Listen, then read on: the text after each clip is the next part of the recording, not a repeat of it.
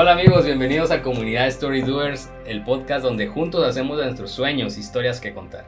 Les saludamos nuevamente Jaime Florian. Hola amigos. Y su servidor Salva Marroquín. Hoy pues tenemos el gusto de poder iniciar un nuevo segmento en Story Doers y es el podcast Mashup. Aquí vamos a compartir contenido de calidad y de aprendizaje que seguro ustedes van a disfrutar al igual que nosotros y lo vamos a iniciar con Life Coach Podcast, así que Ana Lucía Bobadilla está aquí con nosotros. Bienvenida Ana Lucía a Story Doers otra vez. Hola, ¿cómo están? Hola a la comunidad de Story Doers, súper contenta de empezar este nuevo segmento con ustedes. Excelente, Lucía, muchas gracias por, por aceptar la invitación. Y pues hoy vamos a explorar una emoción que de seguro te has enfrentado más de alguna vez. A veces se te cruza con frecuencia y de alguna manera pudo haber creado un patrón en tus respuestas, en tus decisiones, hábitos y estilo de vida. Vamos a conversar eh, sobre cómo navegar con el miedo. Para ti, ¿qué es el miedo, Ana Lucía? Uy, el miedo, creo que hay una, hay una gran explicación respecto al miedo que básicamente es de las principales razones por las cuales dejamos de actuar. Es una necesidad muy primitiva. Nuestro cerebro está, está dividido en tres y el cerebro reptil o reptiliano es la base del cerebro. Tenemos ahí intrínseca la respuesta de huir o pelear cuando nos vemos en peligro. Y ese peligro puede ser físico, psicológico, emocional. entonces el miedo es una respuesta natural, no necesariamente mala o buena, que nos indica que hay algo de lo cual nos tenemos que cuidar representa que hay una amenaza por ahí. El miedo realmente es como un montón de, emociones. A mí el tema que, me gusta muchísimo es el, el, de los hábitos. Cuando ya repetimos una y otra y otra vez ciertas conductas y ciertas respuestas hacia ciertos estímulos se vuelven un hábito, ¿verdad? Cuando lo hacemos una, dos, tres veces, entonces ya creemos todo el tiempo que esa es la forma natural de ser y pasa frecuente que ante el miedo sentimos físicamente ciertas cosas en especial. Cuando ustedes sienten miedo corporalmente, ¿qué sienten? Sí, obviamente nos, nos contraemos, eh, escalofríos, etcétera, ¿no? Y pasa muchas veces que, o por lo menos en nuestra ciudad, vamos manejando y se acerca una moto y es automáticamente el estómago, ¿verdad? Sí. Se, se contrae. Una microparálisis. tensa la espalda. Y es lo mismo cuando estamos a punto de hacer cosas distintas a las que venimos diseñados, ¿verdad? Por ejemplo, a nosotros nos dicen, tenés que terminar de estudiar el colegio y estudias un montón más en la universidad y cuando terminas la licenciatura tenés que hacer la maestría y tenés que tener un buen trabajo. Cuando empezamos a querer salir de este molde, lo primero que pasa es esa misma sensación de miedo, porque creo que lo hablamos un poquito antes de empezar a grabar, el cerebro está diseñado para mantenernos en la zona de confort, porque cualquier cosa que nos haga sentir amenazados nos pone en peligro, según el cerebro, y a veces, a veces no es tan inteligente como, como realmente quisiéramos y nos juega en contra de nuestros deseos de hacer las cosas de una forma distinta a la que fuimos diseñados. Ok, y bueno, aquí veo también que tú decías, hay cuestiones que nos dieron miedo en algún momento, o que nos pusieron el miedo nuestros padres, eh, nuestros amigos, etc. De alguna manera, aunque no lo hayamos probado, aunque no hayamos intentado, está ese miedo. O sea, hay un miedo el cual nosotros pensamos que nos va a hacer daño y por ende decimos no. Y pues es ahí que, bueno, decimos, nos lanzamos o no. Eh, y tú lo bien lo decías, en cuestión de un emprendimiento, cuestión de una carrera tomar, no, mejor esta no porque me dijeron que aquí es muy difícil, que aquí tengo que hacer esto, entonces mejor no. Miedo a todo, realmente si nos damos cuenta que hay, hay miedo en todo lo que hacemos, pero realmente está en nosotros decidir, bueno, sí o no, esto es lo que quiero y si es más mi deseo de, de alcanzarlo, de cumplirlo, pues es, es, es, el momento de decidir, pero ¿cómo yo podría decir, bueno, esto realmente es un miedo que yo tengo? diferenciarlo, más que todo, que yo tengo realmente es algo que me, me impusieron y cómo actuar al, respecto. ¿Qué es lo que tú has hecho en algún momento? Eh, bueno, sabemos muy bien que el iniciar este podcast, el iniciar tu carrera, y podemos decirlo que para muchos también en su momento de, de cambiar de, de, profesión, cambiar de rutina, sea, ¿verdad? Entonces, ¿cómo, cómo tú has tomado, bueno, lo que es el miedo y, y esos cambios que has tenido en tu vida? Creo que parte importante es entender que todos tenemos miedo en algún momento de nuestra vida y viene porque a nosotros nos dieron un diseño, nuestros papás, la sociedad, los estudios, que nos dijeron cómo tendrían que hacer las cosas. Y el miedo es a no alcanzar ese éxito bajo los términos de los demás de que es un éxito. Pero cuando empezamos a cuestionar qué es éxito para mí, probablemente encontremos que no necesariamente es lo que es el éxito que nos dijeron, que era que tener casas, carros, sueldos, puntos, que era tener una familia de dos, eh, la niña y el niño y una casa en tal lugar de dos niveles, la piscina y demás. O sea, creo yo que para mí, en mi experiencia y a nivel personal, para mí el éxito es poder terminar los días satisfecha de que hice lo posible por luchar por lo que yo quiero. Por tener el horario que yo me considero mejor, por no estar metida en el tráfico tantísimo tiempo como, como solía hacerlo antes. Poder ir al gimnasio casi todos los días, poder cocinar mi comida tranquilamente, comer tranquilamente. Para mí eso es un éxito del día a día que se va al final de la semana, al final del mes, al final del año, acumulando una sensación de, de que si alcanzamos cosas, ¿verdad? Ir progresando en las metas y plantearme una meta y saber que, día a día trabajo un poco por ella. El miedo empieza con que nos dicen eso, ¿verdad? El esto es el éxito y cualquier cosa que hagas fuera de este camino te va a alejar de ese éxito imaginario de la mayoría, ¿verdad? Empieza con nuestros papás, ¿verdad? No, no es como que nos dicen, cuando somos chiquitos y pasamos por un lugar y nos caemos, aprendemos que por ahí no se pasa porque nos podemos caer, nos podemos golpear. O cuando tocamos algo caliente y por primera vez experimentamos el calor, ya sabemos que ahí no ponemos la mano porque nos vamos a quemar. El miedo es más imaginario de lo que podría pasar, como tú dijiste, de cosas que ni sabemos ni nos imaginamos. Y es por... El miedo también nos sirve para manipular. Y así como ha sido para manipular de una mala manera, es que le hemos tenido miedo al tener miedo, ¿verdad? Porque mediante el miedo han pasado cosas como que nos, nos han gobernado con miedo, ¿verdad? Hemos vivido con miedo en diferentes tipos de regímenes, en diferentes sociedades. El miedo ha servido para, para la persecución injustificada, para no poderte expresar libremente. A través del miedo han logrado hacer ese tipo de cosas. Algunas personas manipulan a sus parejas o a sus familias a través del miedo, ¿verdad? Que si pasa tal cosa, yo voy a hacer tal otra. Si te vas, te quito a los niños. Si te vas, me voy a matar. O sea, lo usamos para manipular, ¿verdad? También pasa que el miedo muchas veces nos hace buscar esas necesidades primitivas. Las personas que han, han estudiado administración o mercadeo, que conocen la pirámide de Maslow, tenemos ciertas necesidades eh, naturales como las fisiológicas, ¿verdad? Dormir, comer y todo lo más, pero aparte hay una necesidad de seguridad y pertenencia. Cuando esa seguridad y pertenencia se ven amenazadas, también hay un profundo miedo porque sentís que ya no vas a estar seguro, obviamente, nuevamente amenaza, ¿verdad? Pertenencia es amenaza porque dejo de estar protegido por una tribu. Entonces creo que es importante entender cuando empezás a querer salir del miedo, entender a qué es realmente a lo que le estoy temiendo. A mí me gustó mucho una imagen que vi que decía, por miedo a veces no somos quienes podríamos ser, ¿verdad? Y es que lo que queremos ser, mucha gente nos dice, no, eso no se puede, eso no funciona, eso no da dinero, eso no, no es lo normal, no es lo correcto, no es lo que se puede hacer en esta época. En este país no se puede. En este país no se puede. Yo creo que ya con la globalización es muy interesante. Me, me parece que el miedo nos ha hecho estar muy atrasados en, en, países fuera de, de, Guatemala.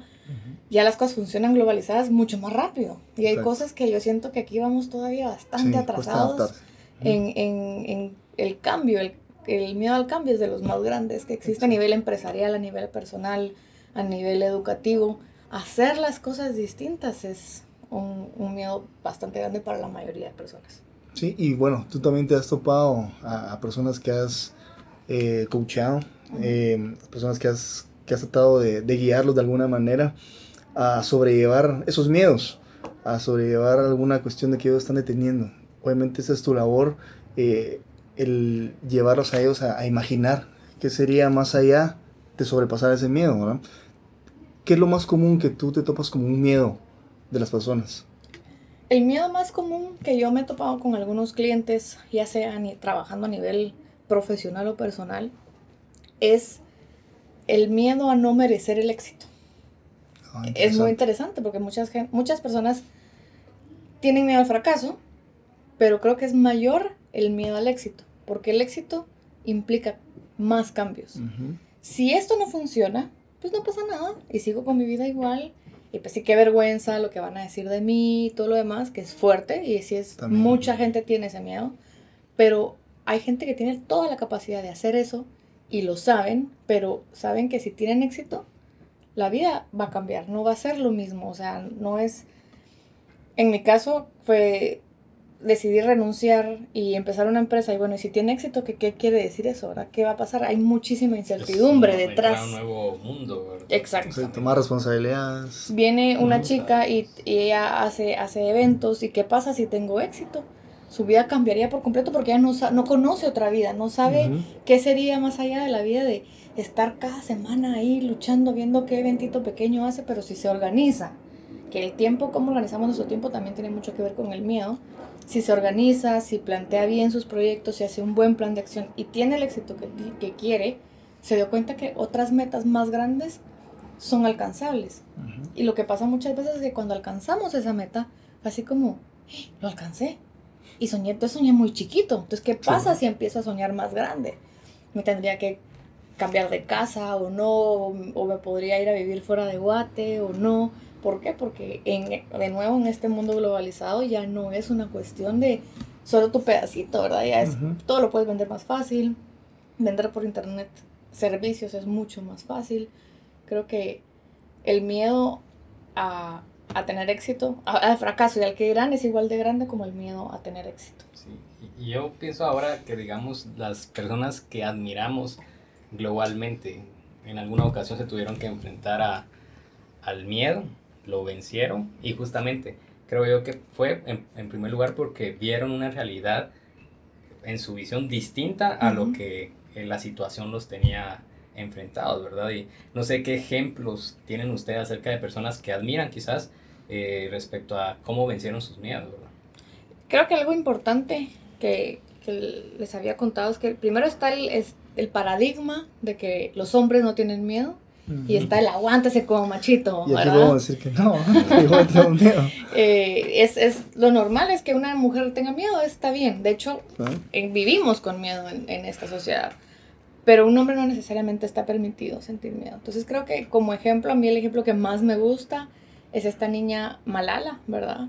Que ella luchó en contra de un régimen completo que decía que las niñas no debían de ir a la escuela, la amenazaron de muerte, estuvo súper cerca de, o sea, ya sí, le apuntaron, le dispararon, eh, tuvo daños en, su, en sus órganos internos de, la cabeza, de su ojo. Entonces, y a pesar de eso siguió. Yo no sé si, si fue a través del miedo, no existe el miedo en ella, o qué es lo que sucede, pero que son cosas que cuando uno dice, wow, esta persona sobrevivió esto y siguió adelante luchando por sus cosas, yo, ¿por qué no puedo si lo que a mí me da miedo es lo que va a decir el vecino de mí, ¿verdad? O sea, ¿qué, qué, más grande el que tu vida corra peligro y aún así seguir adelante versus cualquier cosa que nos puede pasar, que estamos en una mucho mejor situación nosotros, ¿verdad?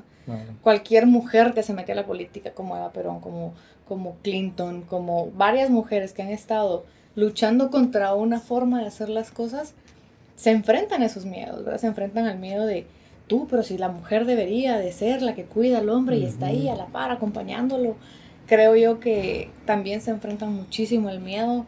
Las niñas que empiezan en, en, barrios como muy, muy pobres y salen adelante y salen siendo excelentes deportistas, ¿verdad? Hay varias, varios ejemplos.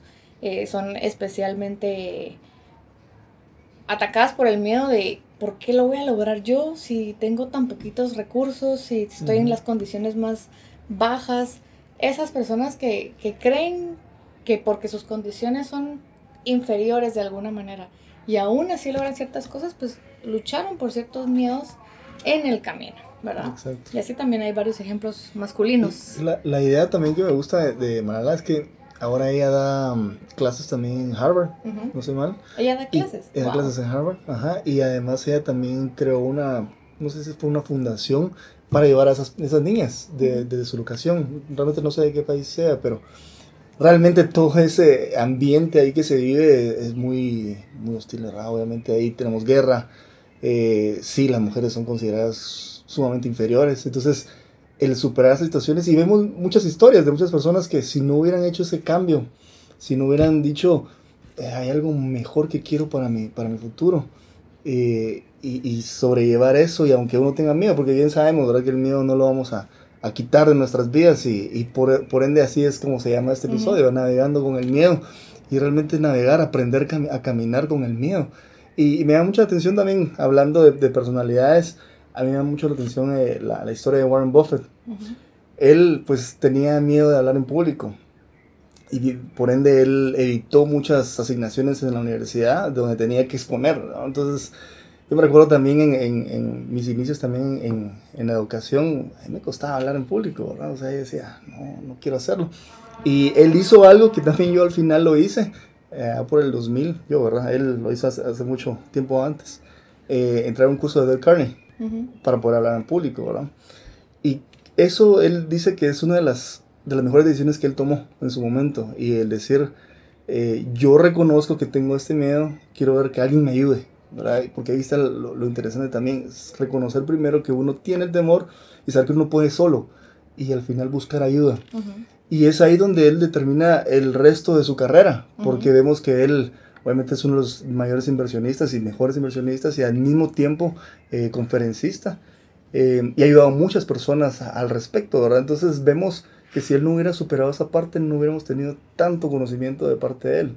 Y así veo yo eh, en general en mi vida también, ¿verdad? Y, lo vimos también en el episodio 18 de nuestro podcast, por si quisieran revisarlo, eh, la importancia de hablar con extraños. Eh, si nosotros no, no, si no hubiéramos tomado la decisión de hablar con extraños, no consideramos clientes, no consideramos personas con quien conversar en general, ¿verdad? De, comentarles alguna idea y pues a partir de eso crear un emprendimiento, etc. Entonces, muy importante es decir, bueno, es mayor lo que yo quiero alcanzar al miedo este que tengo de hablar con alguien más, ¿no? Entonces, esa es una de las historias que a mí me gusta y yo sé que también tienes sí, también una salva. Yo pienso, por ejemplo, ahorita en casos como Walt Disney y J.K. Rowling, uh -huh. sí. a la primera fue considerado un fracaso su trabajo, ¿verdad? Y, por ejemplo, estaba leyendo también de, de Dr. Seuss. Él dice ah, que, el, el, escritor de, sí, de libros para, para, niños. niños. Sí, me encanta. De, creo yo que el más famoso de sus es el Grinch. O Ajá. El gato del sombrero. Yo ahorita le, he estado, le, le, he estado leyendo varios a, a, a mi hijo. Eh, está uno que se llama Green, Green Ham and Green Eggs, algo así se llama.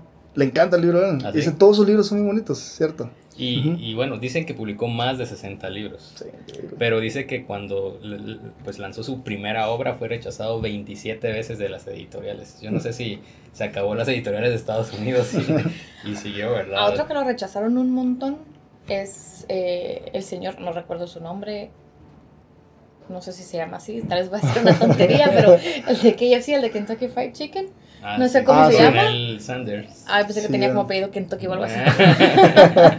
eh, él también lo rechazaron no sé cuántas veces, estaba en una situación muy precaria y sale adelante con una idea del cual no se da por vencido. Y entonces ahí es donde, con todas estas historias en común, y también podemos contar las nuestras, me doy cuenta uh -huh. que cuando hay un propósito muy firme y muy claro, es bastante más fácil navegar a través del miedo que cuando solo estamos Exacto. haciendo las cosas porque tocan, Exacto. ¿verdad? Por ejemplo, yo también tenía el miedo, creo que todavía no lo he quitado por completo, el de hablar en público. Sí. Cuando yo tuve que en su momento, en, en, en mi trabajo, cuando, cuando, trabajaba en el mundo corporativo, dar una, una presentación a 20, 50 personas, pararme enfrente de ellas, a pesar de que era gente que convivía relativamente frecuente con ellos. Yo me, me sudaban las manos, me ponía muy mal, eh, se me quebraba la voz, parecía que iba a llorar. Era una experiencia traumática, la verdad. Sí. Y, no es, y a mí me, mi trabajo me gustaba, pero hablar en público era realmente incómodo. ¿verdad? Entonces yo empiezo, eh, escribo un blog, tenía un blog, ya no, lo, ya no lo tengo, pero entonces empiezo como a entender que mi miedo es a, des, a sacar de mí lo que yo tengo que decir, ¿verdad? Porque entonces empezamos a pensar, ¿quién va a querer escuchar o quién va a querer leer esto? ¿Qué es lo que yo tengo que decir? ¿A quién uh -huh. le va a importar? ¿La vida de quién va a cambiar? ¿Para qué lo digo? Pero cuando me empiezo a dar cuenta de que hay personas que me dicen, hey, leí este artículo, yo pienso igual, me siento identificada, gracias. Uh -huh. Uno así como, wow, sí. Entonces me animo a seguir escribiendo. Cuando yo empecé a escribir, es, escribía con un seudónimo, ¿verdad? Y no era mi nombre, mi foto no salía por ningún lado, no, o sea, salía Ana y un, un seudónimo, pero nunca mi nombre completo, nunca una foto de mí. Poco a poco, pues ya le fui poniendo mi nombre, ya fui poniendo mi foto, eh, lo fui compartiendo en mi Facebook, le cambié mi nombre al Instagram. O sea, mm, poco a poco fui sacando, salir del anonimato hasta el punto en el que, bueno, tengo un, podcast también, tengo, estoy en un programa de radio, ahí está mi nombre, sale mi cara. Entonces ya para mí es como, wow, ¿verdad? O sea, cuánta gente me está escuchando y no me da miedo ni pena hablar porque realmente cuando hago estas cosas es cuando más feliz me siento. A mí grabar el podcast es de las cosas que más disfruto hacer en las actividades que hago ahorita, ¿verdad? Pero es porque hay un propósito amarrado. Claro, te copio en eso también, ¿verdad? lo copiamos en eso. Ah, nos encanta hacer esto y realmente, si hablamos de experiencias propias, igual, el ejemplo más grande es este, ¿verdad? El, el podcast. Lo que tú bien decías, ¿quién nos va a escuchar?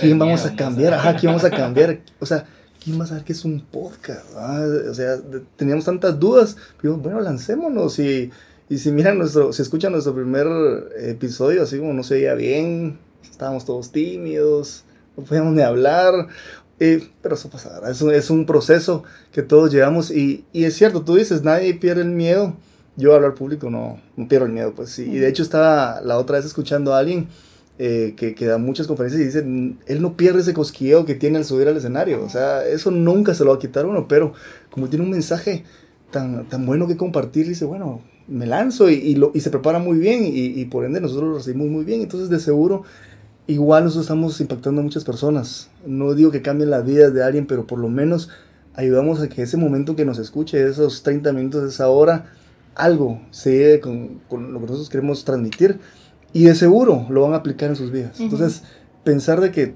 también, y la idea también de Storyers es esa, nosotros queremos que otras personas hagan cosas diferentes, que ellos con este mensaje digan, bueno, esto me despertó a mí el, esa idea que yo tenía hace mucho tiempo de crear una empresa, de empezar un blog, que bien decías tú, salir del anonimato de, de ese blog, escribir un libro, hacer cualquier proyecto, pero realmente decir, bueno, hay más personas que, que, que, también están haciendo al igual que yo. Hay una comunidad de personas que, que, también están tratando de salir de ese miedo de, de crear algo nuevo.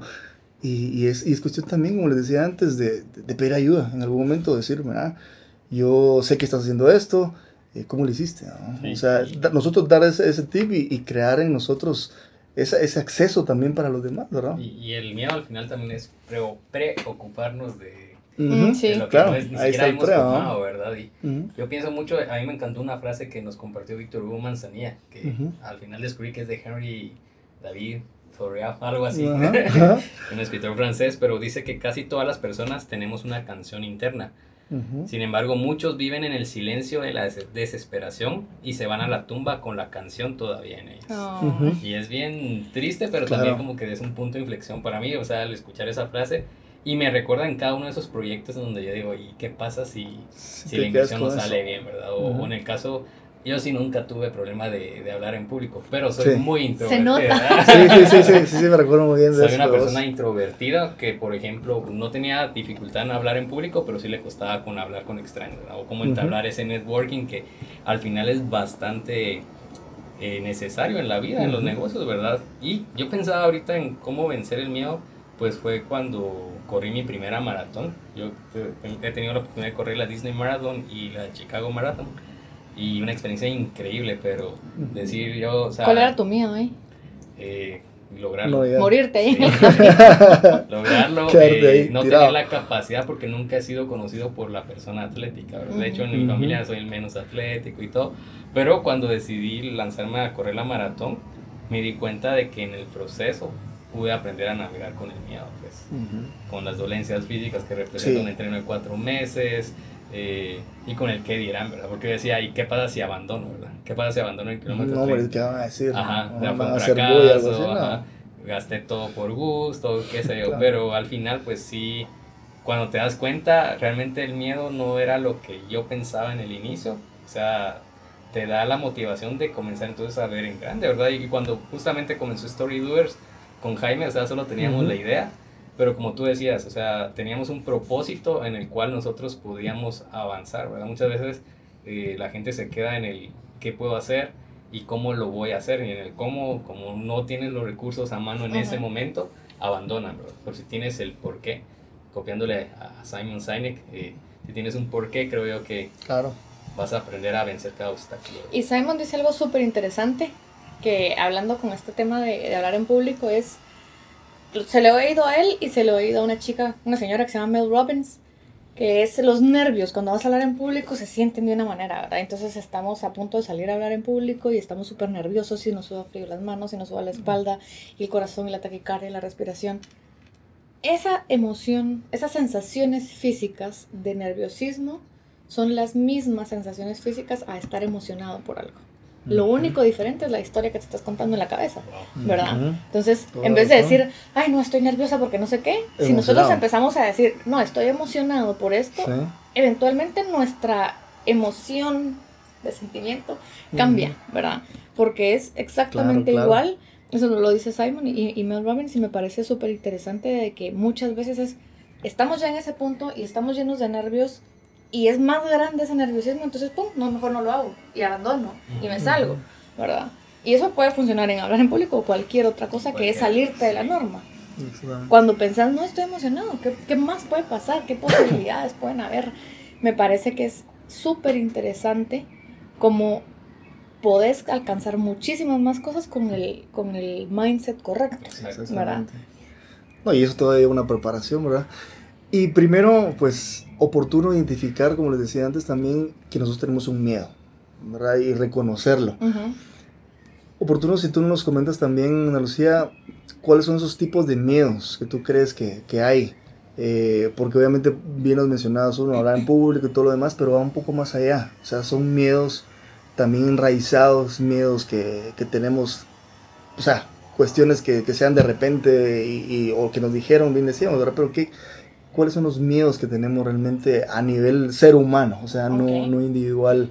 Yo creo que hay, con esto quiero tocar dos temas. Y uno es, hay diferentes tipos de miedo y hay un autor colombiano, Jürgen Klarik, que habla de la neurociencia y la neurooratoria y las neuroventas y todo eso, que dijo algo muy interesante, que es, yo combato un miedo con un miedo más grande. Entonces yo tengo miedo a emprender, pero tengo más miedo a ni siquiera intentarlo. Mm, Entonces él evita ese miedo, ni siquiera intentarlo y se come a ese miedo chiquito que es a emprender y a fracasar. Entonces él se apalanca, por decirlo así, del miedo mayor que le va a ayudar a sobrevivir el miedo pequeño. Estos miedos pequeños por lo general son el miedo a la incertidumbre, ¿verdad? El miedo a la incertidumbre que es el no saber qué va a pasar, no sé qué va a pasar en 15 días, no sé qué va a pasar en 3 semanas, no sé qué va a pasar en un mes y es bastante natural. Creo yo que lo importante ahí es generarnos certeza en la medida de lo posible. Cuando tenemos un propósito bastante claro y hacemos las cosas de la manera correcta, de una manera genuina y nos conectamos, no sé si tocan muchos de estos temas en, en este podcast, pero nos conectamos con lo que hay más allá, allá arriba, Dios, el universo, la naturaleza, como cada quien le quiera llamar. Creo yo que todo empieza a funcionar y no tenemos que afanarnos tanto en el cómo. Sí, planear y tratar de hacer las cosas, pero enfocarnos mucho en el qué y de verdad yo se los prometo que los caminos se abren y las cosas empiezan a suceder cuando estamos haciendo las cosas con un buen propósito y de buen corazón. el primer miedo es a la incertidumbre. El segundo miedo es al compromiso. Es, o sea, que si me meto a emprender voy a tener que comprometerme a esta vaina. ¿Cuánto tiempo? ¿verdad? Ay, no, qué horror, ¿verdad? O eh, comprometerse con una persona, ¿verdad? O sea, si me caso, significa que me voy a tener que comprometer que estar solo con esta persona por cuánto tiempo. Primero, creo yo que son términos que se hablan entre dos personas y pues varían. Y segundo, el compromiso es una elección. El compromiso no es algo que se dice, sino es algo que se hace. Y se basa en las elecciones que yo hago todos los días para que vayan en forma coherente con esa cosa con la que yo estoy diciendo que estoy comprometida. El miedo al que dirán, ¿verdad? El miedo al fracaso, que es bastante similar. Si fracaso, ¿qué van a decir? Pero también al mismo tiempo, ¿qué es un fracaso? A mí me encanta un libro de Wayne Dyer que se llama Tus zonas erróneas, que no habla necesariamente del fracaso, habla de diferentes cosas, pero hay una frase que dice, el fracaso es nada más la medida en la que otra persona dice cómo deben de ser las cosas. Mm, pero no necesariamente es mi medida. o sea, yo digo que las cosas deben de ser así. Entonces, si tú no lo haces así, estás fracasando. Y realmente lo que hay es acciones y sus consecuencias. Si tú no estás accionando, las consecuencias cómo van a ser. Y si haces, o sea, hay resultados a las acciones que haces, nada más. No existe el fracaso ni el éxito según este autor, ¿verdad? Exacto. Y el miedo a la soledad. El miedo a la soledad se da mucho eh, viene amarrado un poco de los anteriores, ¿verdad? Si fracaso, ¿qué van a decir? Y van a dejar solo. Pero el miedo a la soledad también es porque no sabemos estar con nosotros mismos. Tenemos que estar acompañados todo el tiempo de alguien. Definitivamente lo estábamos hablando hace un rato, que el emprender sí es un poco solitario, ¿verdad? Porque obviamente si la mayoría de la gente con la que yo estoy trabaja en un horario de oficina y yo estoy emprendiendo, probablemente mis horarios sean totalmente distintos. Mis horarios libres van a ser diferentes a los de la mayoría. O me toca trabajar mucho más tarde porque estoy luchando por armar un sueño. Entonces la gente como que te empieza a apartar, estás loco, él está solito ahí tratando de hacer las cosas, entonces uno se vuelve de alguna manera así más solitario. Y, y, bien decías tú, y me parece muy interesante, cuando nos podemos analizar quiénes son esas personas que van a decir algo respecto, o sea, qué dirán, quiénes son. Si les vamos a contar, tal vez ellos nunca han hecho nada en su vida, tal vez ellos nunca se han arriesgado a hacer lo que yo estoy haciendo. Y también el tema de estar solo, posiblemente esos amigos que aparentemente, aparentemente perdón, eran amigos, te alejaron porque estás haciendo otra cosa totalmente diferente a ellos, realmente no eran los, amigos que deberías tener. Y también esto sí es que un, emprendimiento o todo lo que queramos hacer aparte a lo que está haciendo el resto, es, sí es solitario, sin embargo en el camino yo sé y me he encontrado y tú has sido una de esas personas, Salva ha sido una de esas personas y muchas personas más que me he encontrado en el camino que han sido mis amigos, han sido mis colegas, han sido las personas con quien comparto un sueño, una idea, se han vuelto mis amigos, se han vuelto las personas y ya no me siento solo. Entonces yo creo que también muchas personas, y entiendo, tienen ese temor eh, de decir, bueno, yo voy solo con esto, pero eh, esos amigos realmente valen la pena si no me están ayudando en ese momento crítico para mi vida.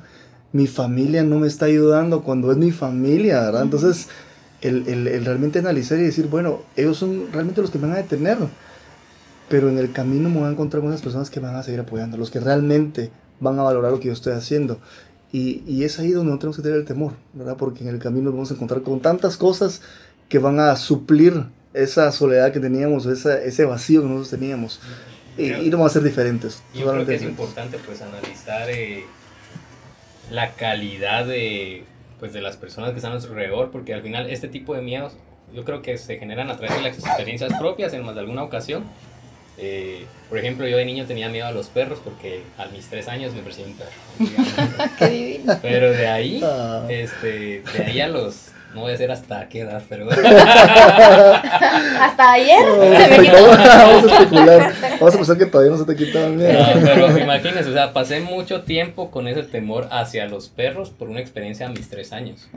Pero también estaba pensando acá, cada vez que estaban mencionando ustedes el miedo a la incertidumbre, al compromiso, que generalmente es en base a las experiencias de otros, a las voces de otros, ¿verdad? Con otros contextos. Como dice la frase, te meten miedo. Ah, exactamente. y al final es eso, ¿verdad? Y lo que mencionabas, Jaime, porque yo creo y creo en el valor del consejo, creo que los tres que estamos acá eh, aportamos y recibimos consejo, pero nosotros hemos elegido a las personas a las cuales estamos dispuestos a escuchar, a quienes van a ser nuestros mentores o libros que leemos, ¿verdad?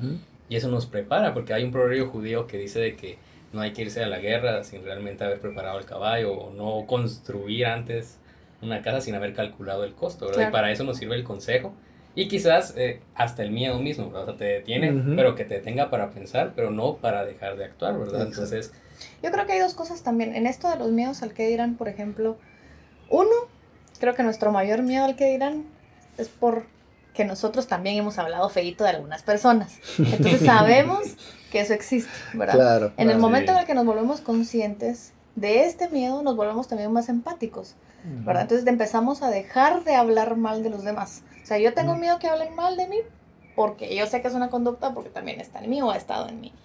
Y lo otro es, creemos, que tú lo dijiste con el podcast, que al principio los primeros episodios se oían raros y lo demás. Yo mi primer episodio me tardé como dos días en grabar 20 minutos para quitarme el miedo y demás. Pero nunca el primer intento va a ser perfecto. Y si esperamos hasta que sea perfecto para lanzarlo, nunca va, a nunca va a salir, porque es algo primero totalmente nuevo, ¿verdad? Yo nunca había hablado en un micrófono. Eh, cuando yo empecé, obviamente, a mí me ayudaban a editar y lo demás, y ahorita estoy transicionando hacia, hacia hacerlo un poco más independiente y también tengo un poco de miedo porque no sé cómo se hace y ahora va a tener que aprenderlo. Pero el tema está en que las primeras veces, cuando tú ya te seas consciente de que sí, no va a estar bien y no importa, ¿verdad? Es cuando empezás a liberarte de ese que dirán. que ay, van a decir que sonó feo. Sí, yo ya lo sé que sonó un poco feo, pero no pasa nada. O sea, sí, claro. a mí me encanta. Antes yo era muy perfeccionista, estaba mucho bajo el control y vivía estresada. Soltar ese control me costó, pero se siente muy rico también ver después las cosas así de una forma me extraña, tus hijos feos, ¿verdad? Y, después ver cómo vas evolucionando y te oís diferente y hablas diferente, te sentís más cómodo, lo empezás a disfrutar, decís, wow, ha habido crecimiento.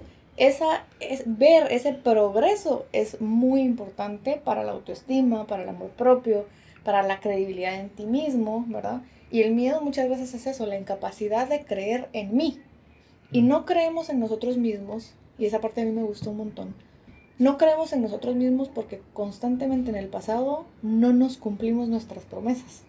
O sea, en el pasado yo me prometí que yo voy a leer un libro al mes. Yo me prometí que voy a ir al gimnasio cinco veces a la semana. Yo me prometí tomar dos litros de agua pura diarios. ¿Cuántas de esas promesas que nos hemos hecho en el pasado nos hemos cumplido?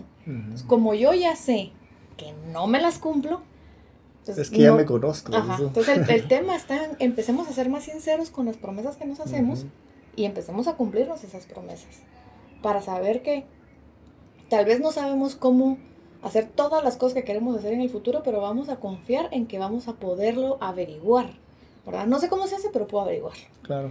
Solo con que tengamos eso, el miedo disminuye, la ansiedad disminuye y empezamos a disfrutar ese proceso. ¿Tú qué crees que serían las preguntas que nos deberíamos de hacer nosotros para, para saber que tenemos ese problema? Y, saber si la magnitud de ese problema, ese miedo que tenemos nosotros, eh, es algo que nos va a hacer detener o algo que nos va a ayudar a, a sobrepasar. Bien decías tú, si vemos atrás muchas cosas que, que, hicimos mal o fracasamos o no tan bien, eso nos ha ayudado a ser mejor. Eh, porque decidimos nosotros hacerlo, ¿verdad? Pero si no tenemos esa experiencia todavía y el preguntarnos, el, bueno, yo decir en la mañana me levanto y digo, bueno, tengo que hacer esto, ¿qué hago?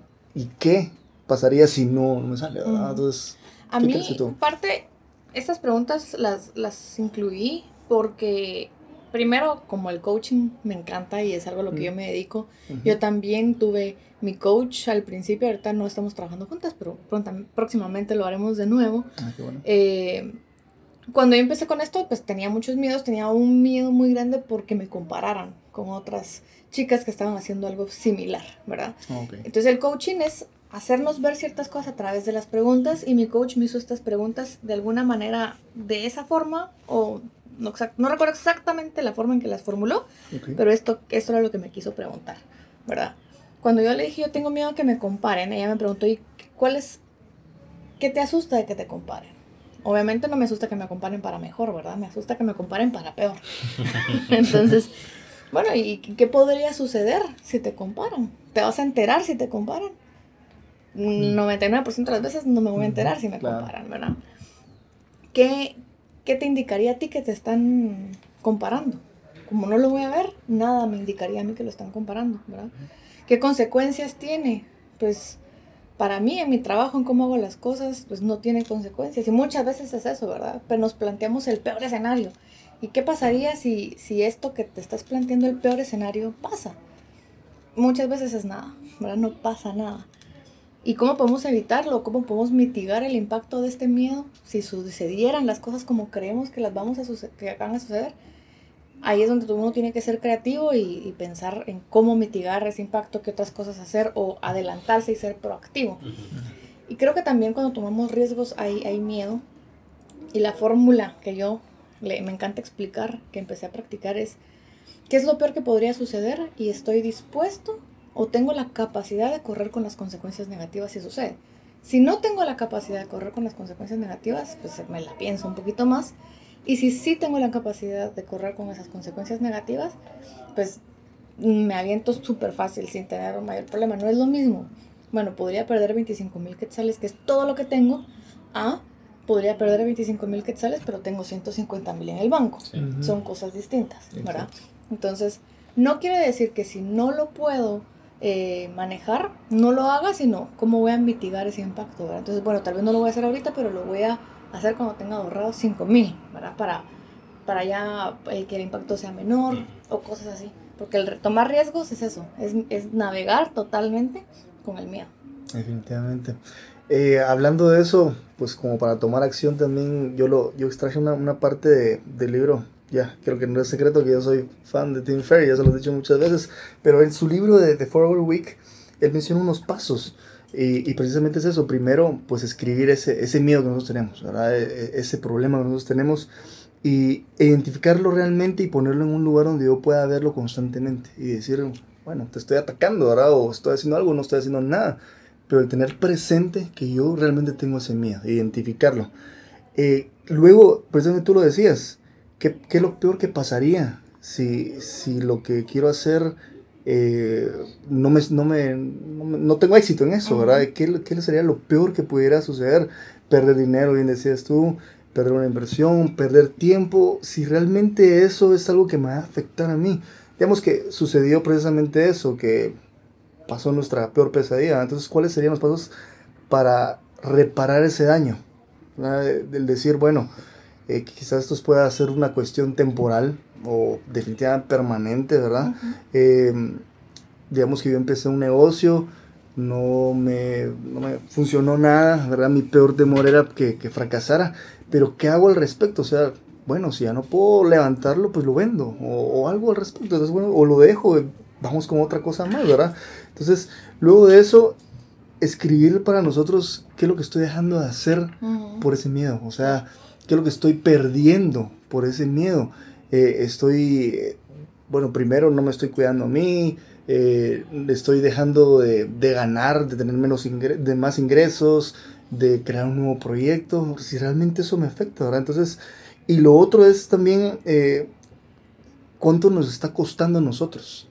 Eh, eso es una pregunta que no nos hacemos nosotros muchas veces porque decimos, bueno, si fracaso, fracaso, si tengo ese, esa cuestión que estoy empezando y no me da, pues bueno, ya, pero realmente cuánto nos está costando. Tenemos una vida, no sabemos cuánto tiempo tenemos de vida, pero si eso nos está costando vida, nos está costando tiempo, nos está costando nuestra salud, realmente cuantificar eso y decir, bueno, tengo que tomar algo, algunas medidas, el decir, tengo miedo de, de ir a conseguir nuevos clientes, de, hablar nuevas personas. Tal vez no me afecta el no conseguir nuevas personas, pero, pero si lo vemos a la larga, no estoy obteniendo nuevos negocios, no estoy haciendo nuevas oportunidades. Entonces, realmente es más grande el temor que la solución que yo espero, que el éxito que yo estoy esperando, ¿verdad? Y la última pregunta que hace es, ¿qué estás esperando? Las excusas pueden ser infinitas, ¿verdad? O sea, podemos decir, no, que esto, tú bien decías, posiblemente sea no ahorita en este momento, pues sean sea en un mes, cuando tenga tanto, empecemos con lo que tengamos.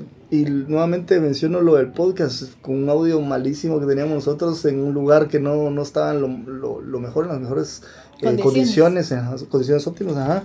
Pero lo hicimos, o sea, tenemos ruido y todo, poco a poco fuimos experimentando. Tú bien decías, en la transición de estar ahora sola, eh, tenés que aprender, o sea, tenés que aprender nuevas cosas, cómo hacerlo, posiblemente comprar equipo, pero eh, no tenemos que tener excusas eh, que, que, nos puedan impedir al llegar a, hacer lo que nosotros queramos. O sea, el miedo va a estar en todo, bien lo mencionamos, el fracaso puede estar en todo, pero el fracaso, bien lo decía, si es eh, realmente lo de otros o el tuyo. Entonces, identificar si es más grande lo que yo quiero, es más grande mis excusas.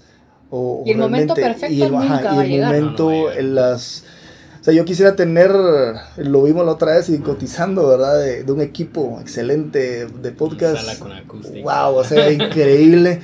Pero nos cuesta miles lo que no tenemos, ¿verdad? Y obviamente esto no es nuestro trabajo, ¿verdad? Eso es puro hobby, es algo que nos encanta hacer, pero no tenemos la capacidad todavía para hacerlo. Entonces, empezar con lo poco. Y, la gente lo va a apreciar realmente lo, lo, que estamos haciendo nosotros. Si es que nos importa también la gente, ¿verdad? Al final. Y realmente aquí en el podcast obviamente sí nos interesa ver que los demás estén siendo impactados. Entonces, el ver que ellos están llevando un buen contenido no importa cómo lo estamos haciendo, cómo lo estamos produciendo. Pero si se llevan algo después de todo, para nosotros es satisfactorio, ¿verdad? Sí, yo, yo miraba una imagen de Soul Pancake en Instagram la vez pasada que decía que tu primer podcast va a ser horrible, tu primera fotografía va a ser horrible, tu primer capítulo del libro va a ser horrible. claro. pero, o tu primer libro completo, probablemente. Exacto. pero nunca vas a llegar, por ejemplo, en el podcast al episodio 50 si no decidiste comenzar con el uh Y así creo que es en cada etapa de la vida. O sea, tenemos que aprender de que.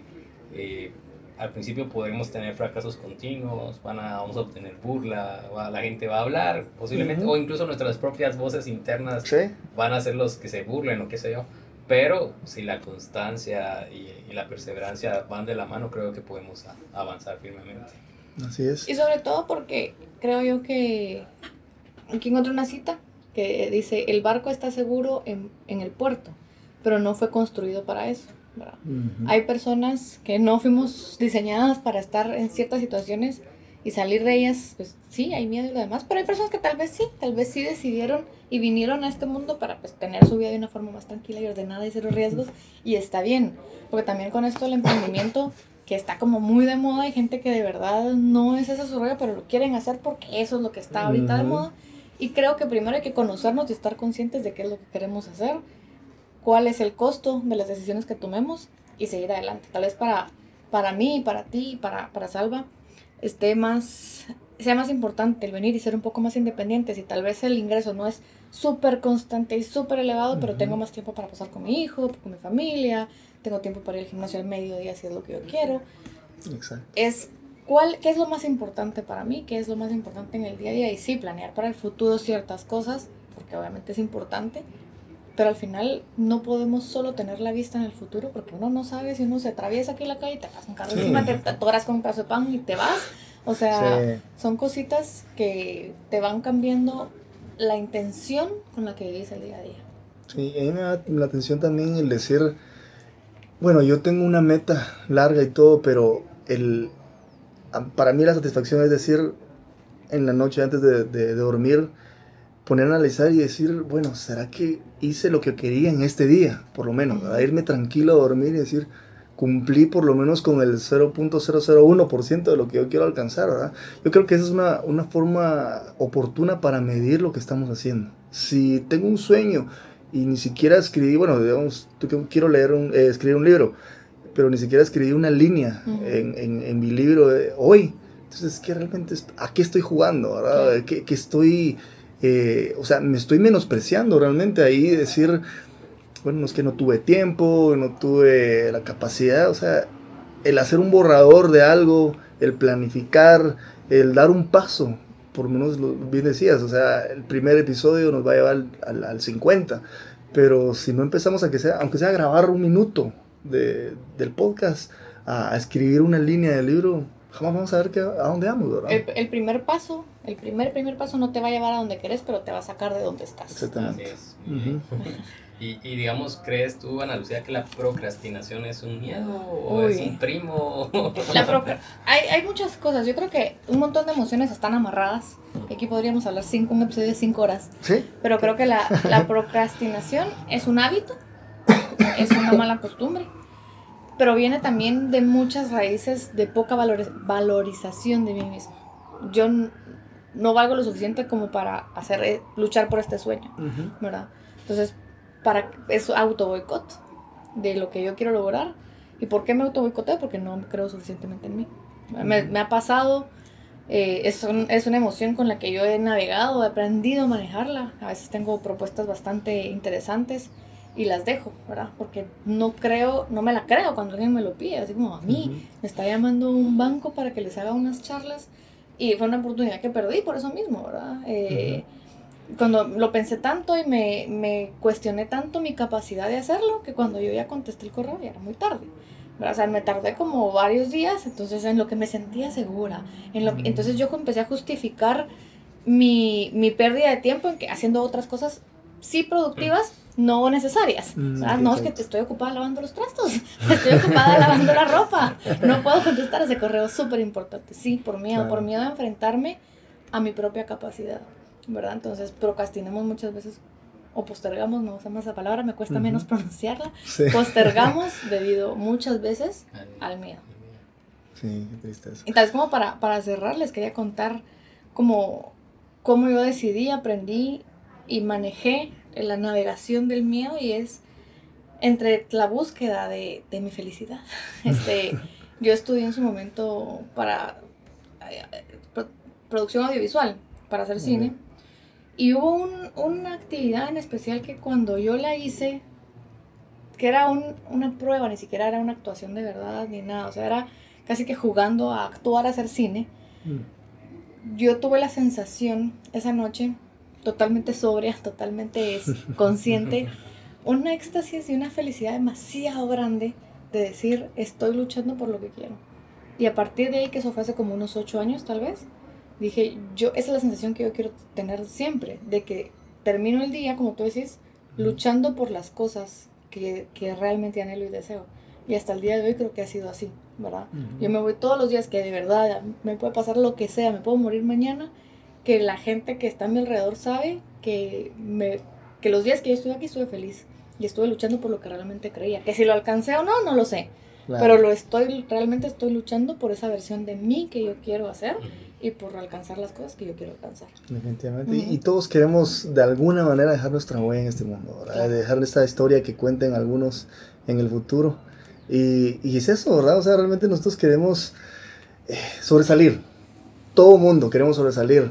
Eh, los que no lo hacen es por miedo, pero todos queremos, ¿verdad? Entonces, dejar ese mensaje a todos los story doers, ¿verdad? De que si realmente quieren eh, crear esa historia que tienen pendiente ahí en, en un borrador, eh, lanzarse, ¿verdad? Lanzarse y si no pueden solos, pues comuníquese con alguien que, que ya logró sobresalir, eh, logró escribir ese libro, logró hacer ese emprendimiento. Y nosotros, pues realmente somos una comunidad que nos escriban a nosotros, nos lancen algunas dudas o, o pues quizá nos sugieran algún contenido en el futuro para un podcast, ¿verdad? Y, y decir, bueno, y si algún, eh, si algún podcaster nos está escuchando, eh, esa iniciativa, ¿verdad? Del podcast Mashup, para empezar a hacer podcast dentro de podcasters eh, que se, se, van a publicar. Este se va a publicar tanto en el canal de ustedes como en el mío. Y así ir haciendo como también esa comunidad dentro de los mismos podcasters, creo que es importante. Excelente, muchas gracias por eso. Pues sí, terminamos por hoy. Creo que tuvimos una conversación bastante productiva. esperemos que pues tengamos retroalimentación de, de los story doers y que nos cuenten sus historias, ¿verdad? Porque hay muchos que tal vez tienen una historia que contar, eh, que no, no la han expresado a nadie más, pero nosotros estamos oídos abiertos y, en nuestras redes nos pueden contactar, ¿verdad? Definitivamente, e incluso si ustedes dicen tengo una idea y no tienen con quién compartírsela por el miedo al que dirán, Exactamente. pues aquí estamos, igual Ana Lucía también, creo que eh, su experiencia y profesionalismo pueden ayudarles definitivamente a alcanzar lo que, lo que desean. Y, y piensen en esto, o sea, tanto Ana Lucía como Jaime como yo eh, en algún momento dijimos, ¿qué pasaría si? Y aquí estamos en la lucha, eh, no somos los mejores, pero aquí vamos y vamos felices, creo que eso nos da realización a otros propósitos y, y amplía nuestra visión. No hay nada como haber escalado una cima y decir, tenía que haber llegado aquí. Y ver tu panorama se extiende y dice, ahora puedo alcanzar más, ¿verdad? Y esa ambición eh, también da vida. Pues, y tal vez te voy a contradecir un poquito, porque tú diciendo tal vez no somos los mejores, y yo creo que en eso estamos cayendo en compararnos con otros, pero creo que sí somos los mejores en base a nuestro yo del ayer y de hace un mes. Entonces, sí, somos los mejores. somos los mejores. Somos, somos, mejores, en el caso de Jaime y yo, Story Doers del de hace tres años. Que no ah, definitivamente, sí, la versión nuestra. Pues, Muchas gracias, Ana Lucía. Gracias por la invitación. Sí, bueno, gracias. Solo para que los stories sepan cómo te pueden contactar en redes sociales. Me pueden contactar en Instagram, estoy como analuciabobadía.coach y en Facebook como analuciabobadía.coach. Eh, me pueden contactar ahí en las redes y podemos acordar una cita para empezar a trabajar con coaching o también pueden escribirme un correo electrónico, ahí está en el Instagram mi, mi link para el correo electrónico. Y en Spotify y en iTunes se encuentran mi podcast también, que se llama Life Coach Podcast. Buenísimo. Y, Excelente. amigos y fans de Ana Lucía, nosotros pues también nos pueden contactar, ¿verdad, Jaime? Estamos como arroba C StoryDoers en Twitter, en Instagram. Y en Facebook nos, nos encuentran como comunidad StoryDoers. Muchas gracias amigos y nos esperamos en la, en la próxima vez.